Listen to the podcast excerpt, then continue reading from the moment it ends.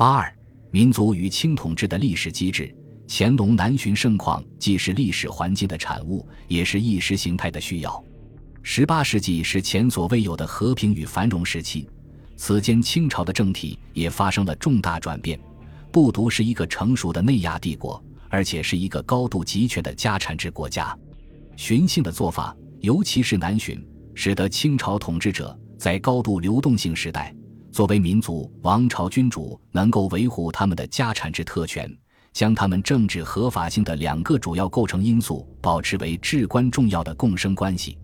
一方面，证实了乾隆皇帝明确迎合汉人政治文化标准和社会利益，这有利于抑制，至少是暂时的，由商业和地域精英所推动的地方分权的力量；另一方面，他继续重申爱新觉罗统治的积极行动精神以及满洲民族王朝统治的军事基础，通过南巡。乾隆朝廷寻求始终保持富有活力的满洲行动主义本质和形象，作为一种仁政的形式，而不忽视征服的建制性遗产。只有在清朝国家形成和十八世纪转型的更广阔的历史背景中，我们才可能更充分地理解为什么尽管有着“天下虽得之马上，不可以马上治”这一古老的士大夫格言。乾隆皇帝在十八世纪中后期却继续坚持马上治天下。说完了这些之后，清朝建制中仍有一些关于民族的地位和作用的疑问。即便乾隆皇帝坚持马上治天下，他的臣民是否是他是马上的满洲统治者呢？十八世纪前中期，清朝的统治以及满洲人对于内地的民族王朝统治，仅仅是朝廷意识形态的幻象吗？换言之，在何种程度上，以何种方式，以及对于哪些人、民族才是重要的？就算是这样，那么在十八世纪，他是如何继续在内地建构清朝统治的历史机制的呢？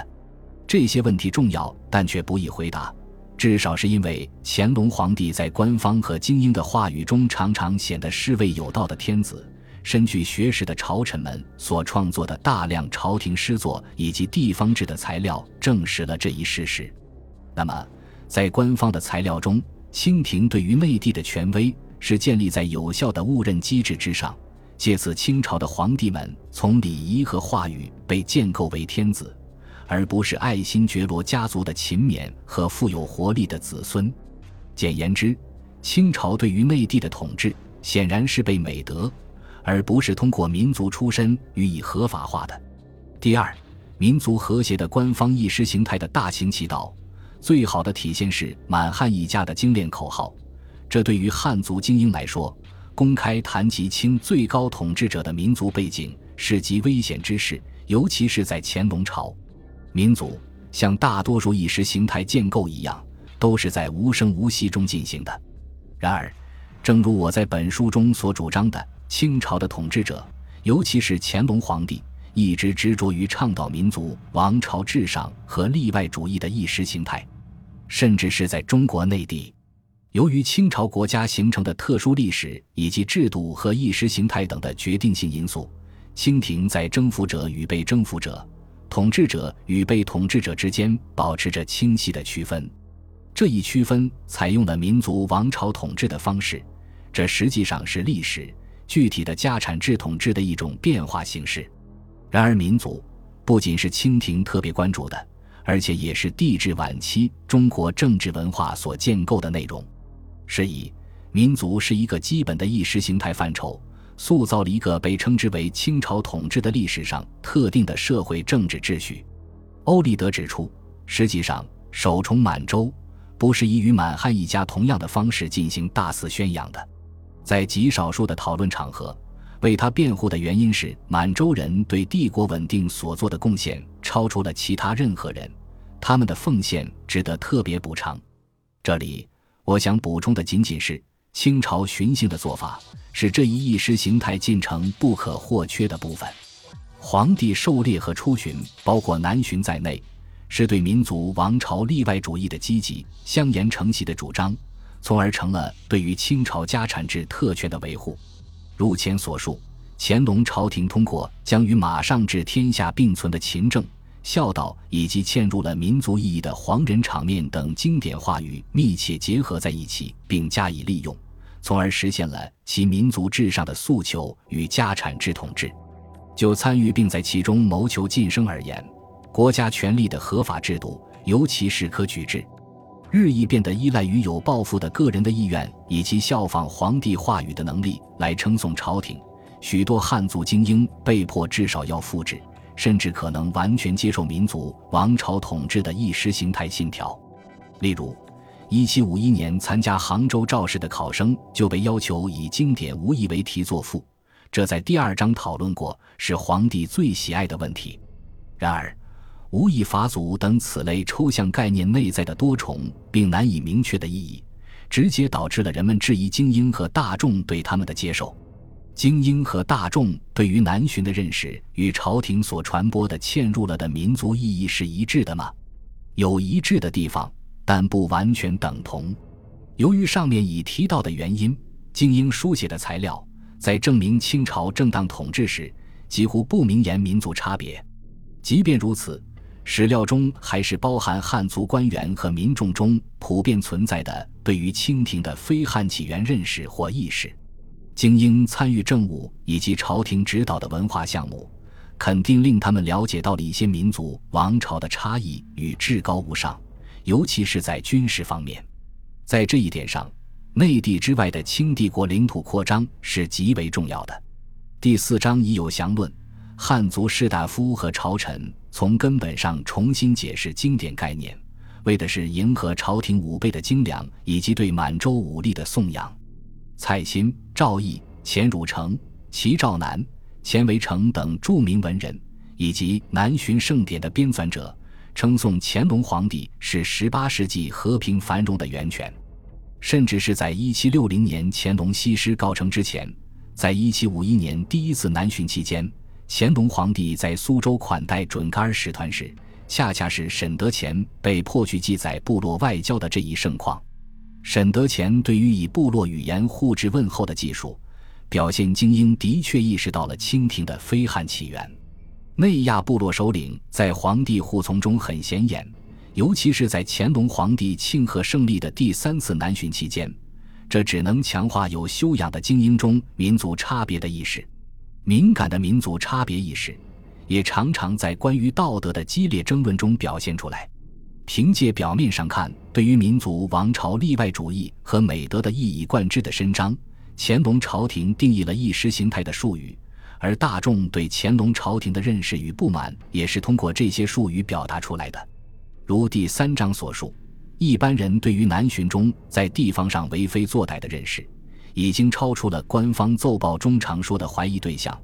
暗指的是皇帝护从中的高级官员。尽管官方努力压制或是否认他们，但从大众或曰野史材料看，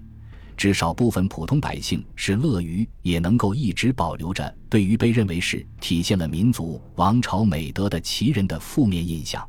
大众书写的材料将皇帝的亲军描述成腐败不堪并滥用权力，而未经许可的南巡路等技术。以耸人听闻的细节描述了南巡途中醉酒的哈卡等亲军的异常出格行为，更多的人可能至少熟悉，甚至可以公开接受这种对于征服者精英的轻蔑。我认为，这本身可以视为不仅是大众不满，而且也是普遍存在的民族差别的证据。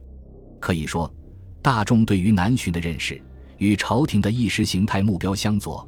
与官方努力建构的由不同民族人员组成的团结紧密、纪律严明的皇帝方阵队伍的形象相矛盾。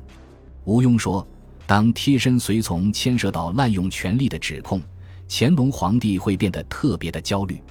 如第八章所述，在一七六五年第四次南巡期间，随着与乌拉那拉皇后的冲突，乾隆皇帝自己成为流言蜚语的主角以及道德轻视的对象。”说他极关注这些事情的进展，一点儿都不过分。严增、陈寂的言说引起了极大的警觉，因为可能会揭露乾隆皇帝公然违抗那汉人为妃的民族王朝禁忌。传播这样的信息，可能使人相信大众关于南巡期间乾隆皇帝放荡的故事所传达的具有颠覆性的民族内涵。因此，大众的想象既反映也强化了对民族王朝差别的认识。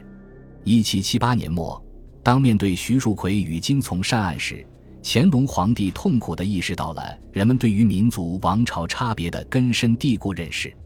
当乾隆皇帝发现，在南巡期间，精心培植的对己忠诚和依附的苏州著名诗人沈德潜，实际上在一七六零年与一个悖逆反满文人关系极为密切时，他的自信心严重受挫。同样令人心绪不宁和具有揭示意义的是，声援金从善的上谏抗言，他与一七七八年末徐树奎被逆案同时发生。金从善请求乾隆皇帝另立皇后。只是批评乾隆皇帝立储做法的一部分，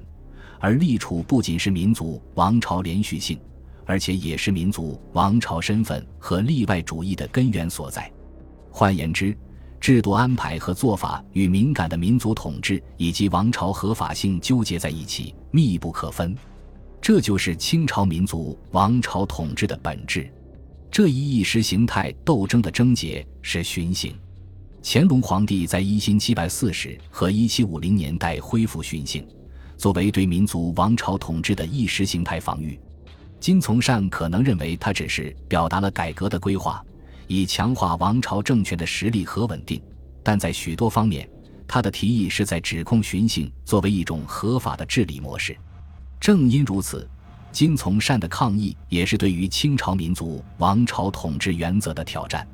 南巡以及整个巡行，总是被人简化为不合法、无效以及劳民伤财的治理方式，或是乾隆皇帝性格缺陷的静态象征。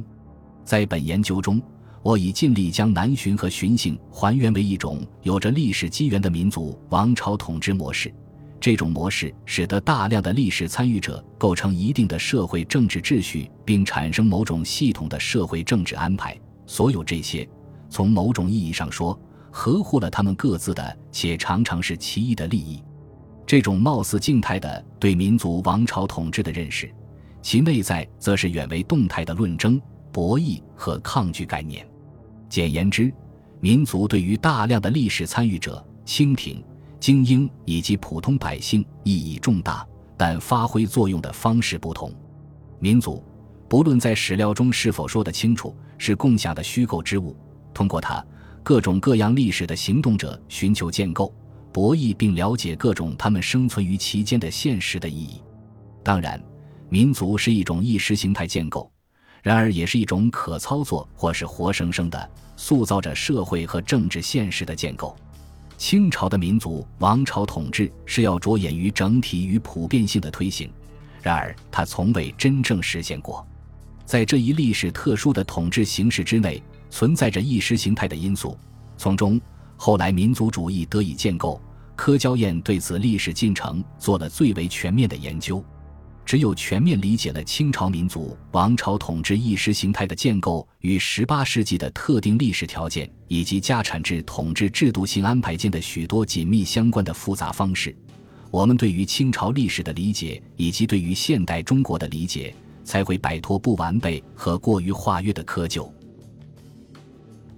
本集播放完毕，感谢您的收听，喜欢请订阅加关注，主页有更多精彩内容。